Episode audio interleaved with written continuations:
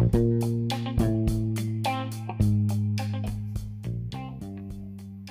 hola, buenos días a un nuevo podcast de Juventudes en Sociedades.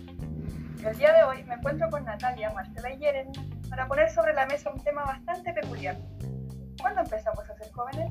Quisiera preguntarles a ustedes, amigues, ¿cuándo creen que empezaron a ser jóvenes y qué creen que influyó en ello? Hola a todo el mundo, soy Jeremy. Bueno, considero la juventud como una categoría imprecisa, es decir, no se puede definir cuándo comienza o termina, aunque sí podría decir que un elemento importante que desarrollamos una vez iniciada dicha etapa es que ya cuando ingresamos a la enseñanza media somos capaces de cuestionar cosas que antes no, y preguntarnos por qué las cosas son así y no de otra manera. Es algo que tiene que ver con el pensamiento crítico que vamos generando. Además de lo anterior, debo agregar que, en mi experiencia, considero que empecé a ser joven cuando dejé de tener que avisar cada vez que tenía que salir a mis padres.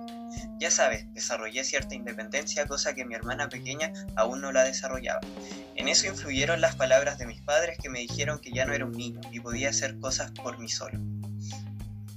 Hola, hola, me llamo Natalia.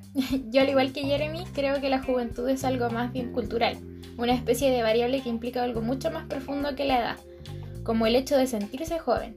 Yo me sentí joven la primera vez que me llegó el periodo, porque significó un cierre de etapa. Para la sociedad dejas de, ser niña y empiezas a ser una mujer.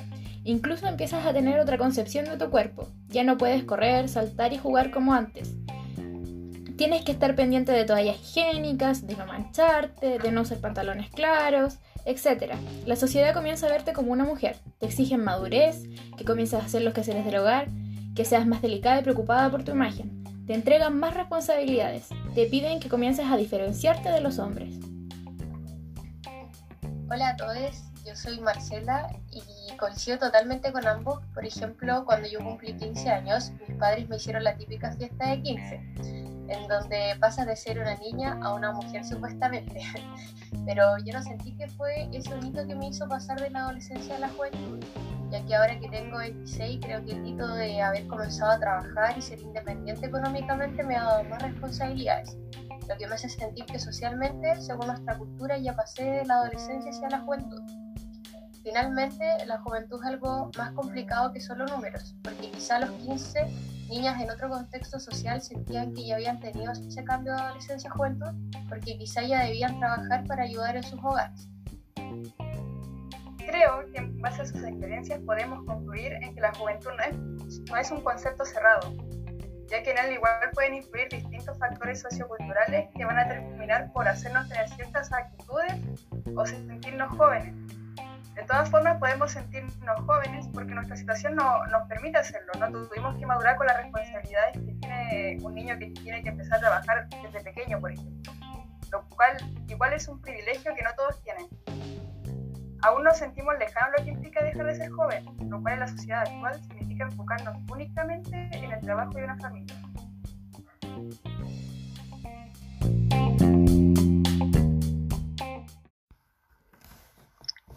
Hola, bienvenidas y bienvenidos a nuestra segunda edición del podcast Sobreviviendo a la Juventud.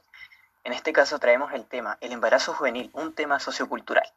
Es importante destacar la relación que existe entre el nivel socioeconómico y la edad de inicio de la actividad sexual, ya que el embarazo se presenta mayoritariamente en jóvenes de niveles socioeconómicos más bajos y en los niveles socioeconómicos más altos la edad de embarazo es mayor. A continuación, mi compañera Ignacia profundizará en las consecuencias producto del embarazo juvenil. Adelante, Ignacia. Muchas gracias, Jeremy. Bueno, la adolescencia conlleva una serie de situaciones que pueden atentar tanto contra la salud de la madre como la del hijo y constituirse en un problema de salud que puede afectar a niveles psicológicos o neonatales, que son influidos directamente en contra de las mujeres adolescentes que no tienen los medios para costear los tratamientos. Mi compañera Marcela tendrá el gusto de profundizar con respecto a la influencia sociocultural el embarazo juvenil. Adelante, Marcela. Gracias, Ignacia. Bueno, el embarazo adolescente va en aumento mundial presentándose cada vez a edades más precoces. Existen variaciones importantes en la prevalencia a nivel mundial dependiendo de la región y el nivel de desarrollo. Así en países como Estados Unidos corresponde a un 12,8% del total de embarazos, mientras que en países con menor desarrollo, como El Salvador, constituye cerca del 25% y en países africanos cerca del 45% del total de embarazos. En esta ocasión, Natalia especificará sobre el embarazo adolescente en nuestro país. Gracias Marcela. Estudios revelan que en América Latina entre un 15 y 25% de los recién nacidos vivos son hijos de madres menores de 20 años. En Chile el embarazo adolescente es considerado un problema de salud pública grave, ya que cada año nacen aproximadamente 40.355 recién nacidos vivos hijos de madres adolescentes y 1.175 hijos de madres menores de 15 años. Así, la incidencia anual del embarazo adolescente en nuestro país es de 16,16. Se debe poner atención también en las variaciones que presentan entre las distintas regiones del país, registrándose la mayor incidencia anual en la octava región. Ya para ir finalizando, me gustaría decir que en Chile el embarazo adolescente es una brecha enorme, en especial para las mujeres, ya que este hecho las obliga a desertar de sus estudios, tener que insertarse en el mundo laboral a temprana edad con la responsabilidad de cuidar a su hijo. Ah, muchas veces no tienen el apoyo de la familia para salir adelante, tampoco del padre. Generalmente para las niñas es mucho más difícil que para los hombres seguir con los estudios, dado que las mujeres son las que están gestando. Entonces los hombres tienen la posibilidad de terminar su cuarto medio y después trabajar, quizás, si ellos lo desean, para poder cuidar a su hijo